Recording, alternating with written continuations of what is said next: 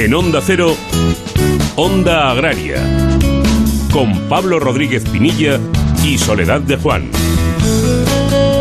Muy buenos días, bienvenidos a Onda Agraria, donde hasta las 7 de la mañana hablaremos de campo, hablaremos de agricultura, de ganadería, de alimentación y de todo lo relacionado con el sector primario, con sus industrias y con el medio rural en general. Soledad, muy buenos días. Muy buenos días, Pablo, y muy buenos días a todos los amigos y a todos los oyentes de Onda Agraria. Bueno, cuéntanos, Soledad, hoy en el penúltimo programa de la temporada, que no quiere decir que en agosto no vaya a haber onda agraria, luego ya lo adelantaremos, pero en el penúltimo programa de, este horario de 6 a 7 de la mañana. Soledad, cuéntanos con qué ingredientes vamos a cocinar a fuego lento aquí en onda agraria. Bueno, pues vamos a hablar, por ejemplo, de seguros para las granjas avícolas. Nos acompañará desde Turol Broker don Manuel Villarroya. Vamos a hablar también, vamos, queremos conocer la valoración que hace Cooperativas Agroalimentarias de España, pues de esa reducción del presupuesto de la PAC que va a afectar desde luego y sin duda a la competitividad del sector. Nos acompañará don Gabriel Trenzado, que es el director de los servicios técnicos de cooperativas agroalimentarias de España. Hablaremos de la cosecha temprana del girasol en Andalucía con el presidente de Asaja Cádiz, don Pedro Gallardo, y de la transformación digital del sector apícola. Conoceremos el grupo operativo PICA. Nos acompañará desde COAC su técnico y también coordinador de este grupo, don Pablo Resco. Vamos a recorrer la actualidad que nos deja la semana, vamos a resolver consultas que nos envían los oyentes con la ayuda de Celia y, por supuesto, terminaremos repasando los precios agrarios y mirando al cielo con Jorge Ron.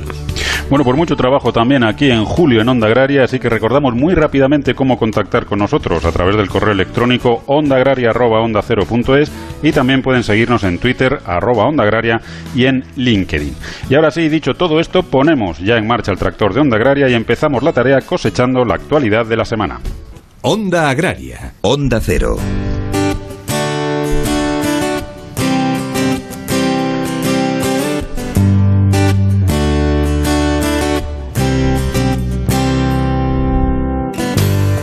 Una semana, desde luego, marcada por los presupuestos de la Unión Europea. Y es que el pasado martes los Estados miembros de la Unión Europea acordaron un marco financiero plurianual para el periodo 2021-2027 de 1,07 billones de euros.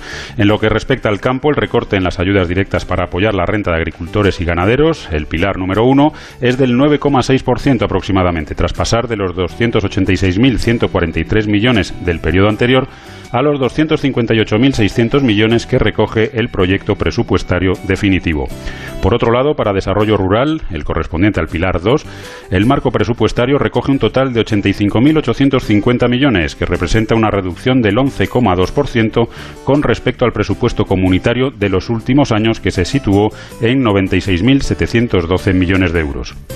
Conocidas las cifras del marco financiero plurianual, al contrario de la satisfacción expresada tanto por el presidente del Gobierno, Pedro Sánchez, como por el ministro de Agricultura, Luis Planas, las organizaciones profesionales agrarias, ASAJA, COAG, UPA y Unión de Uniones, consideran que el acuerdo alcanzado en lo que se refiere al campo es negativo, ya que para la financiación de la futura política agraria común supondrá un recorte de más de 5.000 millones de euros en los pagos directos y en ayudas al desarrollo rural para España en el próximo periodo. En la Conferencia Sectorial de Agricultura y Desarrollo Rural Extraordinaria, celebrada este jueves 23, el Gobierno adelanta sus propuestas ante la reforma de la PAC. Se incluiría un pago anual de entre 200 y 250 euros por hectárea, destinado a pequeños agricultores que tengan entre 6 y 10 hectáreas. El agricultor genuino será aquel que cumpla que entre el 20 y el 30% de sus ingresos totales proceden de la actividad agraria. Se limitará el cobro de la PAC a 100.000 euros en función de los costes de los trabajadores y como principal instrumento de apoyo para agricultores y ganaderos, se creará una ayuda básica a la renta que sustituirá al pago básico y a la condicionalidad. El Ministerio propone que esta nueva ayuda alcance el 60% frente al 56% del actual, a la vez que apuesta por quitar los derechos históricos. El ministro de Agricultura, Pesca y Alimentación, Luis Planas, presidió el pasado jueves la Conferencia Sectorial de Agricultura y Desarrollo Rural, en la que se ha aprobado la distribución territorial de 78,2 millones de euros para tres líneas de actuación. Prevención y lucha contra plagas, a la que se han destinado prácticamente 6 millones de euros, que se suman a los seis acordados en la Conferencia Sectorial del pasado mes de abril. Programas estatales de erradicación de enfermedades de los animales, para los que se distribuyen cerca de 1.700.000 euros, que se suman a los ocho que ya fueron repartidos en abril y finalmente a la reestructuración y reconversión de viñedos para el ejercicio 2021 que recibirá algo más de 70 millones de euros. El Consejo General de Organizaciones Interprofesionales Agroalimentarias, celebrado por videoconferencia y presidido por el secretario general de Agricultura y Alimentación, Fernando Miranda, emitió informe favorable sobre la propuesta de extensión de norma con aportación económica, solicitada por la Organización Interprofesional del Huevo y sus productos, IMPROBO, para las campañas 2020-2021, 2021-2022 y 2022-2023. IMPROBO ha previsto una recaudación de 937.158 euros por campaña, lo que supondrá, a lo largo de los tres años, un total de 2.811.474 euros. De esta cantidad, un 70% se destinará a actividades de comunicación y promoción del huevo y los ovoproductos y un 30% a la realización de actividades de investigación, desarrollo e innovación tecnológica y mejora del conocimiento, eficiencia y transparencia del mercado. El Consejo de Ministros aprobó esta semana una ayuda global de 10 millones de euros para el porcino ibérico, enmarcada dentro del paquete para paliar los efectos de la pandemia del COVID-19. El Ejecutivo dio el visto bueno al Real Decreto que concede una cuantía de 40 euros por animal y hasta un máximo de 500 animales por explotación. Deberá presentarse un plan en el que se incluirán los animales sacrificados o a sacrificar en el periodo subvencionable comprendido desde el pasado 7 de julio hasta el 15 de octubre. Este plan deberá remitirse a las comunidades autónomas antes de el día 31 de agosto de 2020. Según datos de comercio exterior, las exportaciones de alimentos, bebidas y tabaco crecieron un 5,4% en los cinco primeros meses de 2020, hasta alcanzar prácticamente los 21.900 millones de euros, frente a unas importaciones que disminuyeron un 0,9% en este periodo, hasta situarse en 14.336 millones. El saldo comercial, por tanto, reflejó un superávit hasta mayo de 7.551 millones. En lo que se refiere al sector agroalimentario, las ventas al exterior representaron un 21, 6% del valor total de todas las mercancías o bienes exportados entre enero y mayo, frente al 13% de las importaciones de este sector. Centrándonos exclusivamente en los datos recogidos en el mes de mayo, las exportaciones de alimentos, bebidas y tabaco registraron su primera caída anual, bajando un 7% en relación al mismo mes del pasado año, quedando en 4.164 millones, frente a un descenso muy superior de las importaciones que se contrajeron un 16,5%, posicionándose en 2.578 millones de euros. La Federación Española de Bancos de Alimentos es galardonada con el Premio Extraordinario de Alimentos de España 2019 por su labor social ante la pandemia, según ha anunciado este miércoles el Ministerio de Agricultura, Pesca y Alimentación. En el resto de categorías, el premio a la industria agroalimentaria ha sido para Aceites García de la Cruz, de Madridejos, Toledo. El accesit a la iniciativa emprendedora en la misma modalidad de industria alimentaria ha recaído en Eisars Agrosocial de San Vicente de George, en Barcelona. Ingeoliva, de Lora del Río, en Sevilla, ha recibido el premio a la producción En la categoría Internacionalización Alimentaria, la galardonada ha sido Moralejo Selección de Arcenillas en Zamora. En producción de la pesca y de la acuicultura, la distinción ha recaído en la organización de palangreros guardeses Orpagu de Pontevedra. Y dentro del apartado dedicado a restauración, el galardón se lo llevó el restaurante segoviano José María. En comunicación, el jurado ha reconocido la labor de la Asociación Biela y Tierra de Zaragoza. Así que enhorabuena a los galardonados y al Ministerio por mantener estos premios que reconocen el trabajo del sector. Onda Agraria. Onda Cero.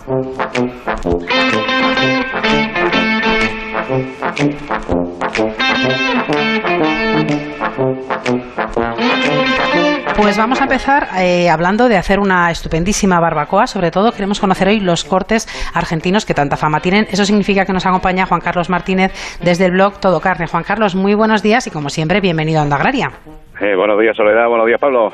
Buenos días, Juan Carlos. Hablamos de cortes argentinos para la barbacoa o la parrilla. Exactamente de qué estamos hablando, Juan Carlos.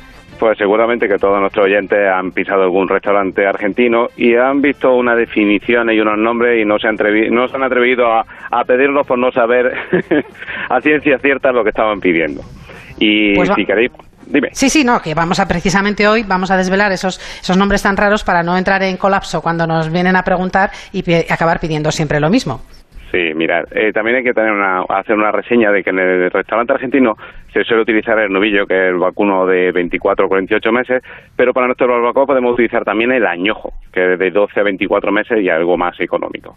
Y vamos a empezar con el bife de chorizo, que es el lomo bajo, habitual y conocido, pero que tiene esa definición. Y es una carne que no tiene tanta grasa como el lomo alto, y a la hora de cocinarla en nuestra barbacoa tenemos que tener cuidado de no darle eh, mucha calor eh, al principio para que no pierda todos los jugos. Una nota antes, para empezar con, con, buen pie en nuestra barbacoa es que tenemos que atemperar la carne, 20 minutitos fuera de la nevera para que no haya tanto contraste de temperatura a la hora de empezar a cocinarla.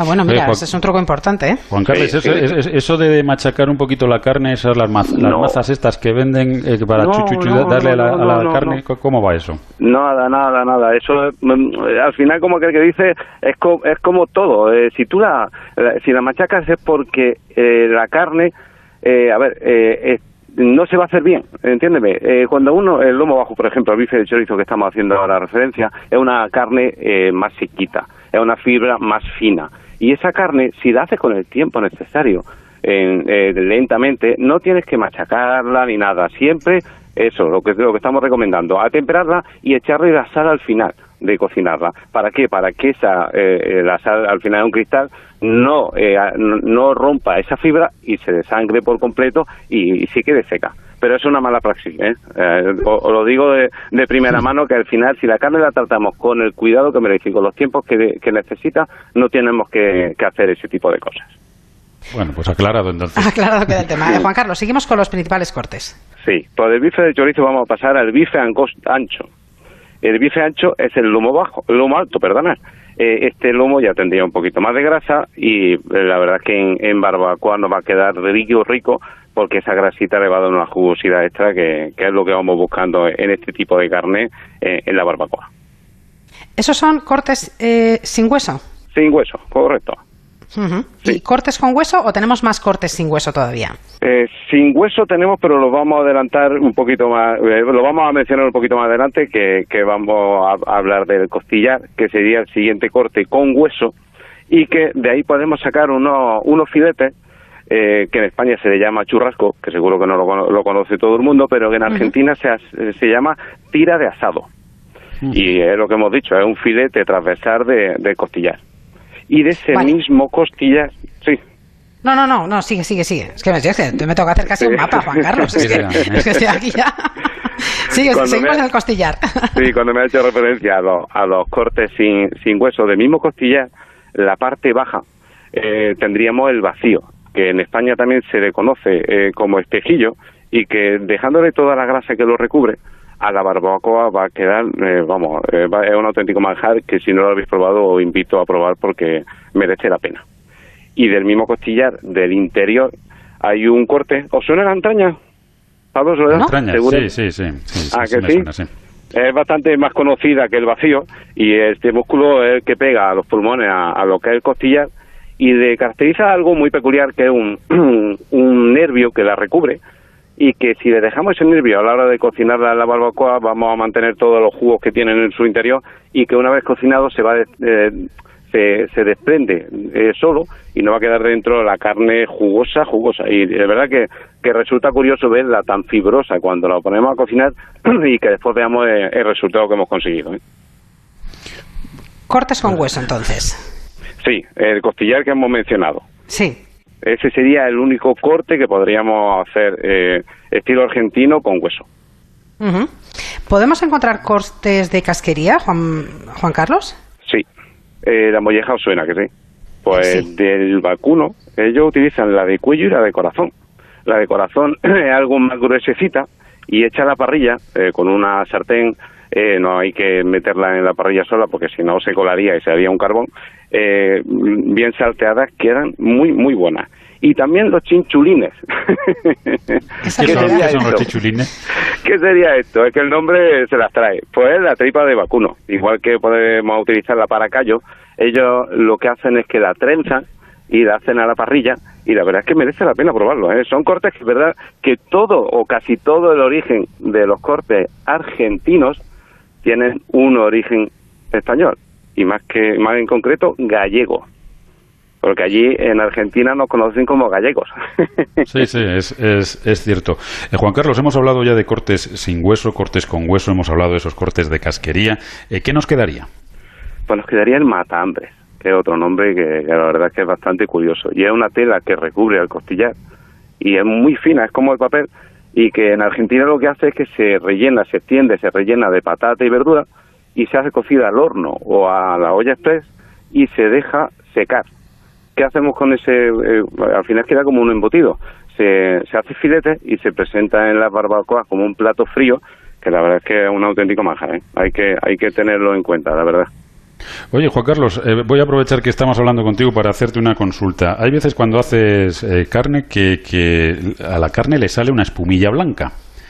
Bueno, no, es, una espumilla, es como una cremita blanca que, se, va. ¿Eso qué es y, cómo se puede evitar? O, es bueno o es malo? Cuéntanos un poco, porque... Eso, eso es grasa, Pablo, y al final es la grasa que, que tiene en el interior de la fibra, no es nada malo no es nada malo. No nos alarmemos cuando veamos algo extraño, porque muchas veces sabes lo que ocurre cuando, cuando nosotros compramos una carne con, con apellido, como yo le llamo, porque es de una raza, porque es una IGP, al final tenemos que entender de que esa carne eh, tiene un tratamiento diferente al resto de carne comercial, si le podemos llamar así. ¿Pues ¿Por qué? Pues porque la raza, hablaremos de una retinta, por ejemplo, es una raza de carne y es una raza que no tiene la grasa eh, que tiene otra carne a lo mejor que ha estado mezclada con, con diferentes razas. Entonces esa carne puede echar, o no esa pomita, o un poquito más de jugo, o se nos puede quedar un poquito más seca, pero es porque cada carne tiene su punto. Y es verdad que muchas veces eh, la, hacemos todas al mismo tiempo, con la misma forma de elaboración, y es una mala práctica en ese sentido, la verdad. Hay que, hay que hacerlo con mucha delicadeza, de verdad. Juan Carlos, ¿cuál ha sido la última publicación de tu blog?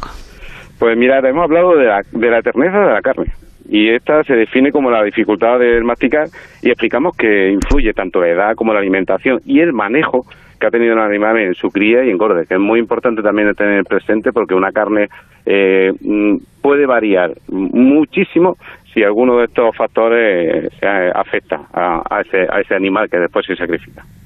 ¿Y qué refrán nos traes esta semana? Pues mira, os traigo uno de julio y otro de agosto. Pues muy bien, muy bien hecho. si los deberes hechos, Una persona precavida, sí señor. Sí, sí, mira, el de, julio dice, dice el lavador al trigo, para julio te espero, amigo. y de agosto dice, cuando llueve en agosto llueve miel y llueve mosto. Así es. Y es verdad, mira, todos estos refranes además habrá que adaptarlos un poco al cambio climático, porque es una buena forma de ver que realmente este cambio climático está cambiando algo las fechas de recolección y las fechas de siembra y todo eso, porque muchas veces ya no se van ajustando al, refranero, ¿no? Al refranero tradicional. Pero en cualquier caso es, es así, así que como siempre, pues un placer.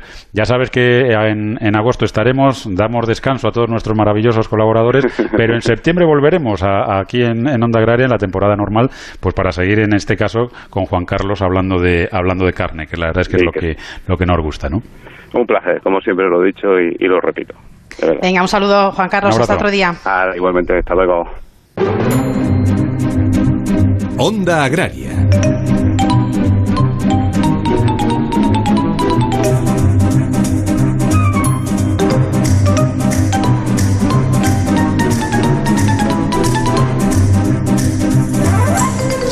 Bueno, ya saben que están en Onda Agraria, que están en Onda Cero y que estaremos pues hasta las 7 de la mañana hablando de campo, hablaremos también un poquito de, mar. Ahora toca hablar de un cultivo que, al que también aquí en Onda Agraria realmente tenemos cariño a todos los cultivos, pero la almendra eh, pues también especialmente. Eh, queremos conocer cómo se está comportando la campaña de almendra y sobre todo queremos conocer cómo se está comportando el tema de precios, porque la verdad es que es una cuestión que nos preocupa. Y para hablar de todo ello tenemos con nosotros a Ricardo Beltrán, que es el responsable de almendra de Unión de Uniones. Ricardo, muy buenos días, bienvenido a Onda Agraria. Hola, buenos días. Eh, Ricardo, antes de hablar de, precios, eh, ¿cómo va la campaña de almendra? ¿Cómo se está comportando? Bueno, hemos tenido muchos problemas este año respecto a humedades y, hongos. Se ha incrementado bastante los tratamientos. Las condiciones climatológicas no nos han acompañado. Eh, hemos habido zonas que, que se ha acusado mucho por, por las tormentas y pedrisco y todo eso, pero bueno, vamos, en breve empezaremos, si no pasa nada, en, en las zonas que vienen más pronto, las variedades más más tempranas, a lo mejor en la semana que viene o dentro de 10 días ya, ya se puede empezar a, a recortar, 10, 15 días, y y a empezar ya a recoger los, los frutos del año. Ricardo, un año complicado por, por, lo que nos comentabas, por tanto los costes previsiblemente van a, incrementarse. Eh, eh, ¿Cómo se encuentra el precio que va a recibir el, productor? Porque eh, está claro que, la rentabilidad es la clave para mantener un, cultivo. El precio pues ha tenido una bajada muy importante ah, antes de, todo el COVID ya, ya empezaron a ir bajando y, lo ha acusado más todavía. Si, si cabe, lo ha acusado un poco más y ahora los precios pues son, son muy bajos. Eh, estamos hablando de muy baja rentabilidad. Eh, está abajo pues un 35, un 40% menos que el año pasado. El año pasado estaba sobre los 6, 6 Ricardo, dime, Ricardo, perdona, se nos va de vez en cuando la, comunicación. No sé si estás en un sitio con mala cobertura o, te estabas moviendo. A ver si podemos quedarnos un, poquito quietos, porque si no, no, entendemos bien las, las, frases. Sí, sí, sí. Ahora sí, ahora, ahora sí. Nos decía Ricardo, eh, ¿qué precios está cobrando ahora mismo el, productor y, y, por qué ese 30, ese 40% más bajo que la campaña pasada? Bueno, el precio que está corriendo actualmente está sobre, depende de lonjas, pero está sobre los 3,20 en las comunas y, las marconas están sobre un poco más, están sobre 4 euros y algo. Pero el, nosotros achacamos toda esta bajada al tema especulativo. A ver, eh, no sé, no tiene explicación que, que un país deficitario con buena producción y todo conforme lo tenemos, que, que, nos, que cada vez el, precio vaya en disminución. No, no podemos achacar todo esto a las nuevas plantaciones. Tenemos margen de, de comercial, eh, tenemos salida al producto. Entonces, todo esto no, no se puede dar la culpa a las nuevas plantaciones porque lo, la, el incremento de cosecha que pueda haber y todo eso tenemos tenemos mercado. Lo que pasa que que las importaciones la, el agricultor las, las, está acusando muchísimo.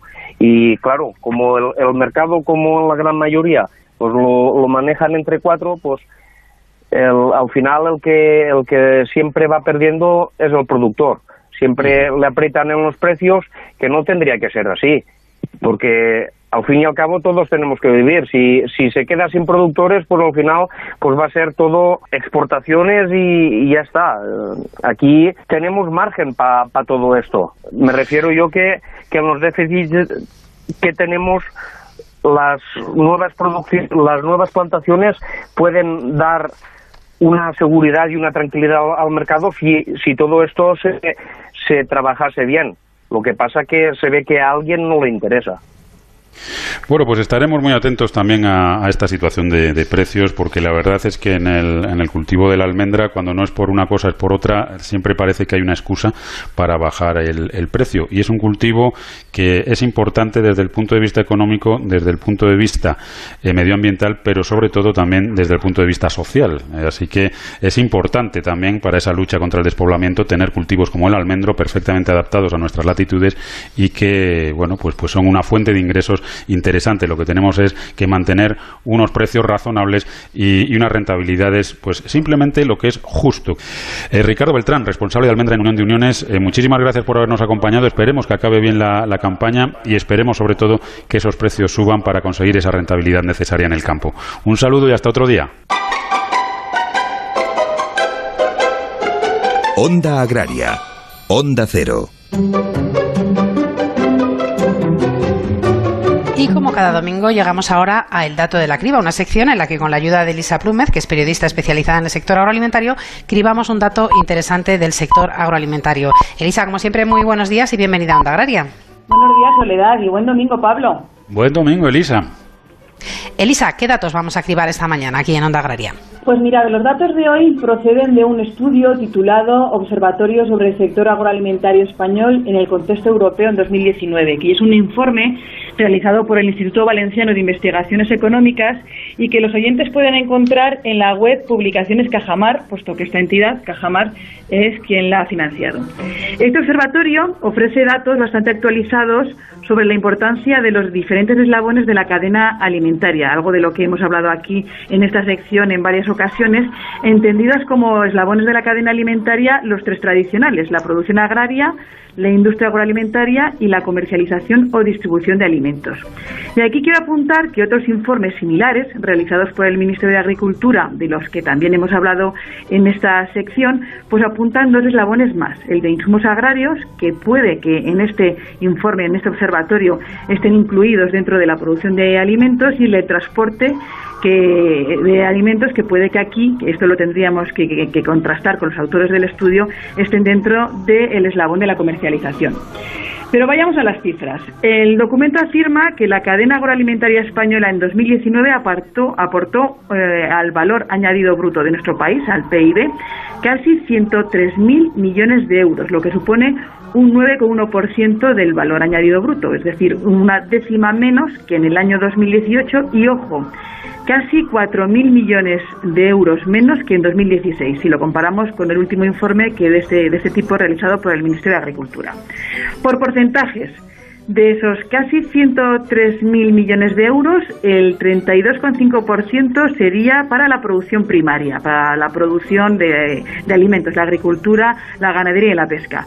El 26% iría para la transformación o la industria agroalimentaria y el 40% correspondería a la comercialización y distribución de alimentos. O sea, comprobamos una vez más el gran peso de la comercialización en la cadena agroalimentaria.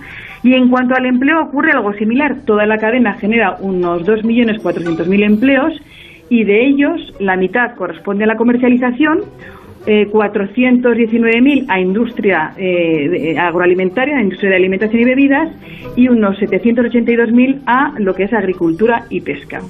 Estos son datos que más o menos eh, conocíamos, pero hay este, este observatorio aporta una serie de datos que yo desconocía y que me han llamado mucho la atención y que me gustaría resaltar brevemente aquí.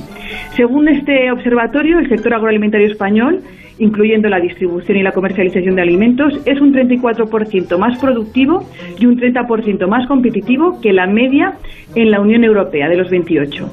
Eh, el coste laboral medio del sector agroalimentario español es un 6% inferior a la media de la Unión Europea de los 28, por lo que aquí hay margen de maniobra para una mejora salarial en, el sector agroalimentario eh, español. Y en cuanto a la cesta de la compra, los españoles dedicamos a alimentación y bebidas casi el 20% de nuestra cesta de la compra, compra global mientras que la media de la Unión Europea dedica un 16,8%. Pero ojo, los españoles gastamos más en alimentos cuando la media de europeos gastan más en bebidas alcohólicas. Y el precio de los alimentos en España es un 4,4% más económico y el de las bebidas también es más, más económico, un 9% en bebidas no alcohólicas y un 16% en bebidas alcohólicas. O sea, los españoles gastamos más en alimentación, más en alimentos y menos en bebidas alcohólicas y eso que los alimentos, tanto los alimentos como las bebidas son más económicas y más baratas en España. Como veis, muchísimos datos y como he dicho, pues se pueden encontrar en, en este observatorio sobre el sector agroalimentario español eh, que ha realizado Cajamar y que se puede encontrar en la página web Publicaciones Cajamar. Bueno, pues muchísimas gracias, como siempre, Elisa. La verdad es que es curioso esos datos que, nos resaltabas. Eh, te dejamos que descanses en agosto, que te vayas de vacaciones y en septiembre seguimos analizando datos del sector agroalimentario. Muchísimas gracias, como te decíamos, que disfrutes de tus vacaciones y un saludo, Elisa. Igualmente, pasad buen verano y, descansar, que a la vuelta nos esperan momentos complicados, me parece a mí. Me parece a mí que también. Un saludo. Adiós. Pablo Rodríguez Pinilla y Soledad de Juan, Onda Agraria. Pásatelo pirata con el podcast del Monaguillo. Escúchalo cuando quieras en la web y en la app de Onda Cero. ¡Bienvenido a la parroquia del Monaguillo! Anécdotas divertidas, canciones dedicadas, juegos, risas, invitados con muy buen humor. Un podcast para divertirse. Cada viernes, nueva entrega para que lo escuches cuando quieras y donde quieras. La Parroquia del Monaguillo, el podcast para echarse unas risas con el Monaguillo. Solo en la web y en la app de Onda Cero. Te mereces esta radio. Onda Cero, tu radio. Siempre hay ganas de fin de semana, de levantarse en positivo, con historias entretenidas, interesantes y cercanas. Sabino Méndez. Sabino, buenos días. Buenos días, aquí vuestro vigía del Mediterráneo. Bueno, vamos a reflexionar con Sabino, como siempre. Carlos Quílez, buenos días. Muy buenos días, Jaime. Siempre tipos duros en piel de policía. Punta Norte con Javier Canchote, hay que recordarlo, el mayor movimiento sísmico de la historia. No ha existido que se sepa otro movimiento telúrico. Fernando Eiras lo que hace es una sección de humor y así hay que tomársela. No, no, ya sé. Por fin no es lunes. Sábados y domingos desde las 8 de la mañana con Jaime Cantizano. Te mereces esta radio. Onda Cero, tu radio. Con 39 Grand Slam, Serena Williams es la tenista que más tiempo ha ocupado el número uno del ranking mundial. También la única tenista que ha completado el Golden Slam en las dos modalidades, individuales y dobles. Serena ha triunfado en solitario y también al lado de su hermana Venus, con la que formó un tándem imbatible. Entre las dos cuentan con ocho medallas olímpicas en dobles. Grandes deportistas que hacen historia. Cada noche todas las voces del deporte en el transistor con José Ramón de la Morena. Smartphone, tablet, PC, ¿tienes más de un dispositivo? Sea cual sea, Onda Cero va siempre contigo. Descárgate la app en tu tablet o smartphone. Suscríbete a tu programa preferido a través del podcast. Escucha la radio en directo en tu PC, desde cualquier lugar del mundo. OndaCero.es. Más y mejor.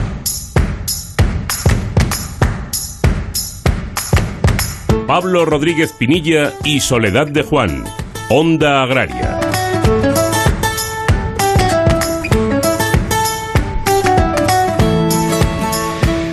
Bueno, pues ya estamos de vuelta. Recuerden que están escuchando Onda Agraria, que están en Onda Cero y que estaremos con todos ustedes hasta las 7 de la mañana hablando nada más y nada menos que de campo y de mar. Y recuerden que pueden hacer Onda Agraria con nosotros escribiéndonos a ondaagraria.ondacero.es y también a través de las redes sociales, en Twitter y en LinkedIn hay que buscar Onda Agraria. Bueno, estamos en julio, Soledad. La verdad es que la actividad sigue y prueba de ello es que aquí tenemos al pie del cañón a, a César Marcos que sigue, sigue trayéndonos cada semana pues esa agenda de la semana para que no nos falten, no nos perdamos nada de lo que de lo que se informa en el, en el sector agroalimentario. César, como siempre, muy buenos días. Buenos días, Pablo. Buenos días, Soledad. Y buenos días a nuestros oyentes. La, la actividad sigue. Eh, julio ya va terminando y va terminando también pues la incursión en el sector por motivos obligados de mostrarse virtualmente todos los contenidos que puede aportar desde la agricultura, desde la ganadería al, a los consumidores. Y yo quiero destacar hoy especialmente dos eventos, uno sobre todo en lo que vamos a experimentar en lo que resta de año, yo creo que el año que viene, en el desarrollo del comercio online. Y por eso eh, Cooperativas Agroalimentarias de España, en su serie de seminarios virtuales, pues lo va a dedicar mañana, mañana julio, a, a las 4 de la, de la tarde. Eh, el comercio online, como he dicho, es una realidad que ha cambiado el paradigma, ¿no? Ya lleva tiempo, pero especialmente por el impacto de la pandemia, pues ha provocado que explote el sector, sobre todo entre los pequeños productores. Bueno, pues de todo eso se va a hablar mañana a través de quien quiera participar, se mete en, en, la página web de cooperativas agroalimentarias de España, lo pone en Google y inmediatamente sale, sale el link, y allí va a poder asistir pues a experiencias reales de cooperativas en Cataluña, en Mallorca, de Única Group, que siempre es un ejemplo a seguir, y también de eh, la experiencia de Correos Market, ¿no? que también está revolucionando a nivel de medio rural las, las transacciones y los envíos y la logística. Y por supuesto también va a estar los representantes de los supermercados que tienen una línea muy importante, cada vez más eh, poderosa en el comercio online. Repito, 27 de julio, que es mañana a las 4 de la tarde, eh, Cooperativas Agroalimentarias de España pues organiza un seminario de comercio online. Las nuevas oportunidades que son muchas para pequeños productores, no lo olvidemos. Esa sería nuestra primera cita. Y la segunda sería un día después, el martes, el martes 28 de julio. Lo organiza Saja Córdoba en sus agroencuentros que han tenido lugar a lo largo de, de, este, de este mes y del anterior. Pues aquí va a abordar el foco, va a poner el foco y además tiene, un, yo creo que un destacado eh, prescriptor y experto que es Antonio Escribano Zafra. ¿Por qué Antonio se mete en temas de los agroencuentros? Porque aquí se relaciona la nueva PAC y la salud. ¿Cómo va a quedar eh, el modelo de producción, tanto agrícola como ganadero, desde el lado y sus implicaciones en la salud? Eh, aquí los agricultores y los ganaderos, que son el principal eslabón de la cadena, pues tienen mucho que decir. Y el doctor Antonio Escribano, no, no solo desde su tribuna de la nutrición eh, tan importante, eh, mira mucho a la labor que tienen los agricultores y los ganaderos y, en definitiva, en el modelo de producción que desemboca en esta seguridad alimentaria que tiene Europa tan importante. Agroencuentros de Asaja, Córdoba. Quien quiera inscribirse para asistir el 28 de julio a las siete y media de la tarde, una hora curiosa, y por favor no se pierdan, otra vez más, la incursión y el discurso de Antonio Escribano, pues que se meten en asajacordoba.es y podrán acceder a esta interesante eh, webinar. Bueno, pues la verdad es que siempre es un placer y, se aprende muchísimo escuchando a, Antonio Escribano, así que desde luego yo lo recomiendo. Yo soy un fan de, Antonio de Antonio Escribano. Bueno, César, pues eh, te vamos a dar vacaciones durante el mes de, agosto. ¿eh? Ya en septiembre retomamos las agendas que seguro que vienen cargaditas, sea de forma online o sea presencial, ya veremos a ver. Esperemos que se vaya retomando la, la modalidad presencial, pero bueno, en cualquier caso tenemos la alternativa del online que está funcionando bien y sobre todo lo importante es seguir ligados y seguir informados sobre el sector agroalimentario. Un abrazo, que tengas un buen mes de agosto y, hasta el mes de septiembre. Pues sí, muchas gracias. Eh, mm, cabe decir, y yo creo que lo va a decir todo el mundo, por favor, precaución, pasárselo bien, pero guardando las distancias, ir prevenido, porque depende mucho de eso, de todos, el que a partir de septiembre, o bueno, desde el propio mes de agosto ya, el que podamos retomar la situación que teníamos antes, que parece tan lejana y era a nada a partir de, de, marzo. Y yo creo que el sector, nuestros alimentos, toda la gente que hay detrás también tiene que seguir funcionando porque ha demostrado, está demostrando que la agricultura, la ganadería y toda la cadena alimentaria en España es de primer nivel y no tenemos que preocuparnos si todos ponemos de nuestra parte. Desde luego que no. Un abrazo, César. Un abrazo y feliz verano.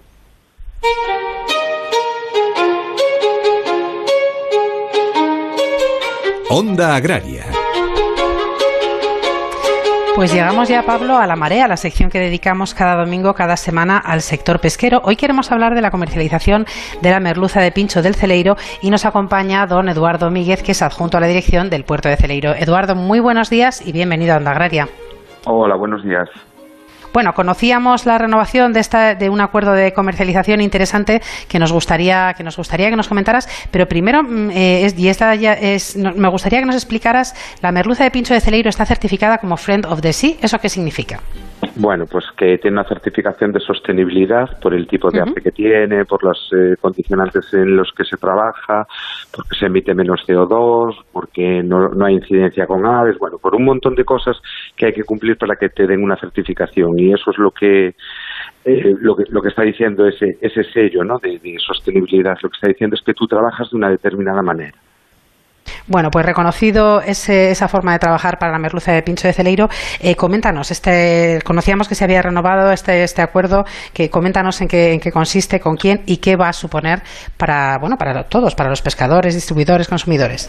Mira, eh, en plena en plena confinamiento y en plena pandemia, eh, allá por el mes de marzo, abril, eh, nosotros nos dimos cuenta que los precios caían y caían y caían sin que pudiésemos eh, hacer absolutamente nada. Y entonces veíamos en muchos casos que había grandes áreas y supermercados y tal que sí trasladaban esa caída que había en, en origen y otros que no. Y entonces, eh, bueno, llamamos a distintas puertas y al final eh, Carrefour eh, nos planteó una, una situación, que es lo que estamos haciendo, que es esta ya la segunda vez, que era, bueno, pues a partir de unos precios mínimos que aseguren un determinado precio para el, para el productor, eh, pues vender también en, destino, en, las pescaderías de, de, sus, de sus supermercados, la merluza a un determinado precio, ¿no?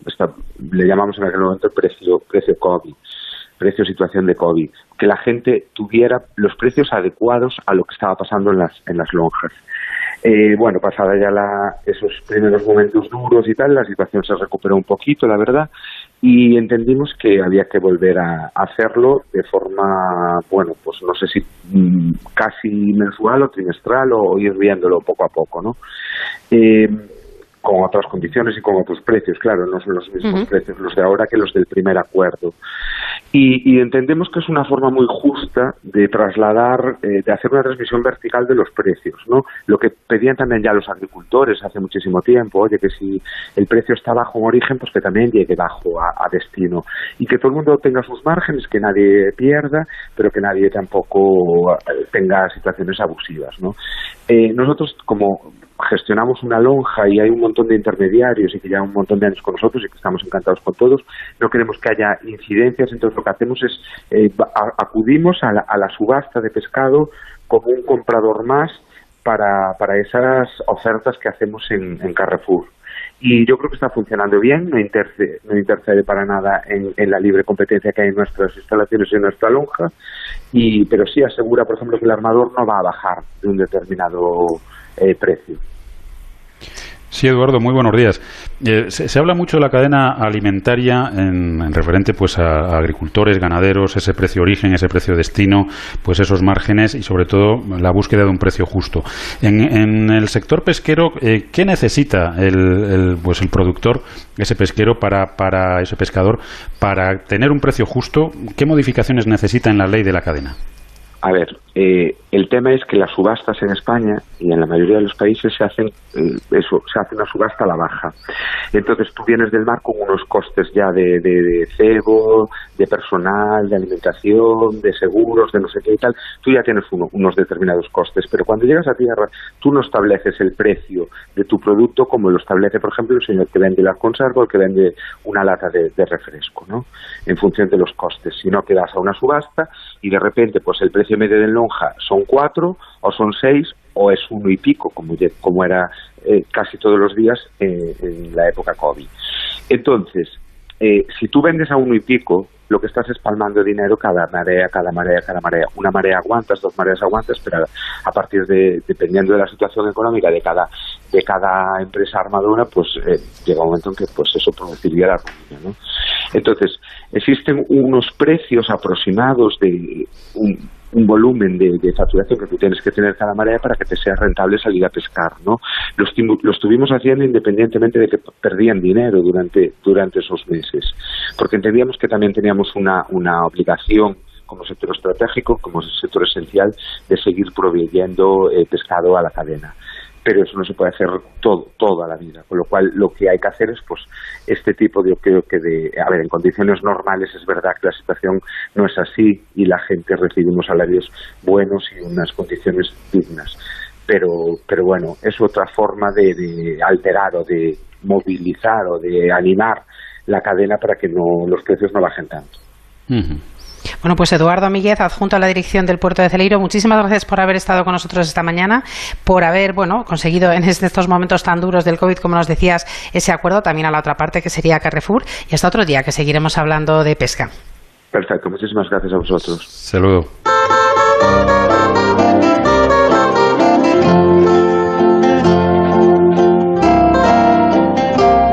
Y ya a puntito de terminar el programa, nos queda por conocer el pronóstico del tiempo para esta semana próxima, una tarea de la que se ocupa cada domingo Jorge Ron. Muy buenos días, Jorge.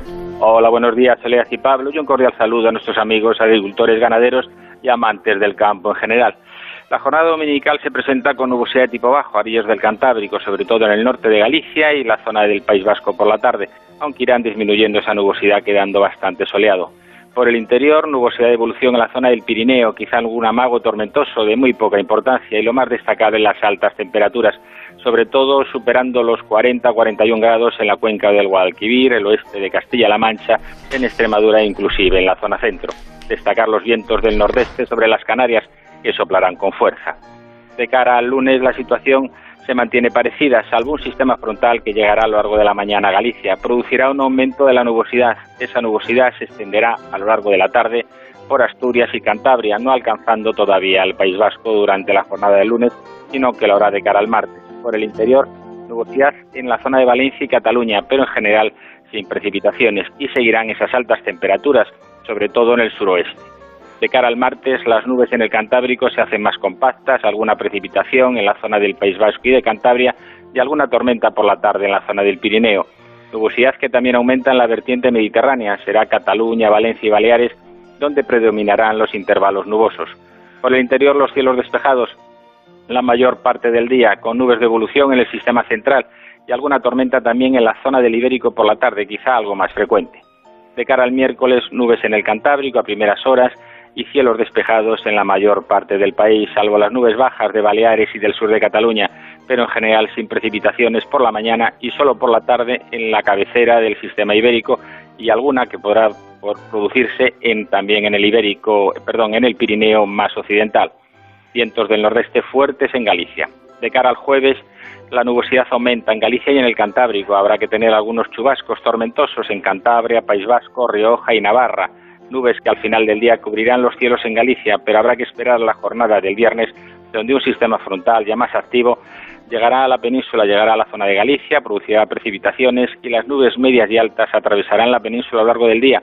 Si bien de cara al sábado ya quedará bastante más soleado por el interior peninsular. Será el norte, donde los vientos del noroeste producirán un notable descenso térmico y nubosidad de estancamiento con algunas precipitaciones a orillas del Cantábrico. Así que, en resumen, una semana en general, la primera parte de ella bastante soleado con calor y según nos acerquemos al final de la semana, la presencia de una potente borrasca en las Islas Británicas irá afectando al tercio norte, Galicia y Cantábrico. A partir del viernes sábado tendrá temperaturas fresquitas inclusive. tal? Muy buenos días. Buenos días. Oye, como, claro, es que te había saludado Pablo, pero no yo. ¿Cómo, ¿Cómo se va a comportar agosto? ¿Cómo se va a comportar septiembre? No sé si nos puedes avanzar un poquito en, en temperaturas y en precipitaciones, ¿cómo van a ser? Pues sí, si miramos las previsiones estadísticas para los próximos meses en general, el mes de septiembre se va las previsiones apuntan a que sea más seco de lo normal en el oeste de Galicia y en cambio algo más lluvioso de lo normal en la cornisa cantábrica, sobre todo Cantabria, País Vasco, también en el Pirineo. Posiblemente esa marca de esas precipitaciones puede ser por actividad tormentosa. También habrá algo más de, nubosidad y alguna algo más de precipitación en la zona del Ibérico, en el interior de Navarra, de Aragón y de Cataluña. En el resto los valores serán muy similares eh, a las normales durante durante el mes de, agosto. De cara eh, a ese, mismo mes, pero referente a las temperaturas, valores por encima de los normales los tendremos en Galicia y en la zona de León, también en Badajoz. En el resto valores normales, pero hay que recordar que lógicamente el mes de agosto es el mes más caluroso del año sobre la península. Referente a septiembre, si hablamos de precipitaciones, no apuntan bien, sino apuntan que será algo más seco en Galicia, en la zona de La Mancha, de Valencia, de Murcia, Andalucía Oriental, inclusive la zona centro marca menos precipitaciones de las habituales, inclusive Aragón y el norte de Cataluña. Y si vamos al tema de las temperaturas, lo que es para, para el mes de septiembre, los valores en general son bastante similares a las normales. No habrá cambios ni, ni marcan temperaturas por encima de las normales, salvo el suroeste de Andalucía, que podrá ser algo más caluroso. Pero en general parece ser que un, un año, al menos estos dos meses estadísticamente, sean relativamente normales bueno, relativamente normales en un año en el que todo ha sido absolutamente extraordinario, porque hasta ahora este primer semestre, eh, ¿cómo nos ha dejado los pantanos, Jorge? Pues han quedado bastante bien, salvo la zona del suroeste, las cuencas del Guanero y Guadalquivir, que están pues a, una capacidad sobre los 40% y son casi 15 o 20 puntos por, por debajo de lo que sería normal. La cuenca mediterránea, por el contrario, se encuentra mejor, la del Duero, la del Ebro, son cuencas que se encuentran en valores normales, como, como todos los años. Ha sido en general un año seco por el suroeste, pero la tendencia hasta estos meses que llevamos recogidos, en general el año, sobre toda la península, los valores medios están un poco por encima del anterior, así que las perspectivas no son malas. Hay que confiar un poco a ver si posteriormente el mes de septiembre, el mes de octubre todavía nos trae agua que también es muy necesaria para el campo. Pero siempre hay que recordar que hay que ahorrar el agua, ¿eh? el agua no sobra. Desde luego, desde luego que sí. Bueno, hay una cuestión en la que 2020 no está siendo del todo malo y es en la cuestión relacionada con los incendios, por lo menos en la parte eh, primera, digamos, del momento complicado, que es esa primavera, ese inicio de verano, pues ha habido reducción de, los incendios, que, hombre, era previsible porque por lo menos en el periodo de confinamiento ha habido menos riesgo pues por accidentes y menos tontos eh, eh, provocándolos, ¿no? Que también es una, una cuestión a tener en cuenta. Sí, yo creo que más que que la ausencia, o sea, porque fíjate que la primavera sí en general ha sido muy, muy normal, lluviosa, los campos estaban realmente preciosos y, la, hierba, todo lo, todo lo que son los campos estaban espléndidos, pero yo creo que lo que ha reducido el riesgo de incendios son los tontos que han florecido bastante menos. es lo único. Yo creo que el otro, yo además yo creo que son datos que se podrían valorar para otros años, porque yo creo que somos el hombre el que, el que destruye nuestros campos. La naturaleza también hace lo suyo, pero bastante menos que nosotros. Sí, sí, lo hemos visto además en el nivel de emisiones, lo hemos estado comentando, ¿no? Eh, lo, cierto es que ha sido el tener que meternos todos eh, en casa sin salir, sin coches, sin aviones, sin unas cosas y otras, y bueno, y los índices, por lo menos de determinados eh, gases y de determinados contaminantes, han disminuido enormemente, con lo cual está claro que, la principal actividad contaminante aquí es la, de, la del hombre, no tanto la ganadería, como querían también achacarnos, sino, sino hay otras actividades que muchas veces no están en el punto de mira y que, y que sin embargo pues, pues, pues, son las responsables de gran parte de las, de las emisiones perjudiciales. Sin duda, inclusive en programas anteriores comentamos cómo había disminuido el tema de la contaminación por agricultura, por ganadería. Las medias han sido inferiores este año a los otros. Es el, es el hombre el que más destruye y lógicamente este año que hemos estado tantos meses guardados, pues bueno, todo lo que es el CO2, el nitrógeno, contaminantes, todos esos han disminuido. Parece ser que el que se mantiene un poco más eh, de contaminantes el ozono, que sí, lógicamente en verano pues actúa un poco más y es en el que en alguna ciudad, cuando vemos sus, sus valores de calidad del aire, nos ponen que son moderados en verde verde y es básicamente por eso, no por otra cosa. Pero bueno, algo tiene que ser bueno. El virus lo tenemos por la calle, el bichito está acechando y no tenemos más remedio que por lo menos nosotros portarnos bien. Lo que pasa, Jorge, que es verdad que hay preocupación eh, por el tiempo que va a hacer, sobre todo de cara a septiembre, octubre, noviembre, por esas temperaturas, esa humedad del aire, precisamente por el virus. Realmente hay gente preocupada por la previsión meteorológica ahora mismo, por ver si eso va a suponer una incidencia otra vez de, de rebrotes en el, en el virus. Pero fíjate que lo que cuando empezábamos en marzo hablábamos de que las altas temperaturas frenarían la expansión del virus, o al menos eso se esperaba si se comportara como un virus normal, y de eso solo sé lo que, lo que he leído, prácticamente no tengo ni repajolera idea. Pero fíjate que el verano tenemos bastantes repuntes y tampoco está demostrado de que el calor haya servido para bajar la propagación del virus. No son sus condiciones ideales, ya que decían que las condiciones ideales es la que eh, sucedía en los mataderos, en las empresas estas que tienen humedad y temperatura sobre los 4 grados. Pero yo creo que sabemos todavía poquito con el virus. Lo que hay que hacer es ser prudentes y bueno y esperar a ver si hay suerte y, para el año que viene tenemos una vacuna o un tratamiento más eficaz. Si no, la responsabilidad de cada uno, la verdad que es complicada. Bueno, pues esperemos, esperemos que el sentido común en este caso sea el más común de los sentidos y que todos nuestros oyentes y todos los que estén relacionados con nuestros oyentes, pues al final sean precavidos y tomen esas medidas que, minimicen el riesgo de, contagiarse y de contagiar, que muchas veces también es, importante. Jorge, terminamos prácticamente julio, nos queda la, semana que viene, pero vamos, nosotros la, temporada la terminamos eh, hoy y, damos, damos vacaciones más que merecidas a todos nuestros colaboradores y por supuesto a Jorge Ron que retomará su actividad pues en el mes de septiembre. Así que que pases un buen mes de agosto, un buen verano y, en septiembre retomamos esas previsiones del tiempo. Exacto, y mi recomendación más que disfrutar de las vacaciones, que se cuiden. Cuidémonos todos, que así cuidándonos a nosotros, cuidamos a los demás. Desde luego que sí, un abrazo. Un abrazo, hasta luego.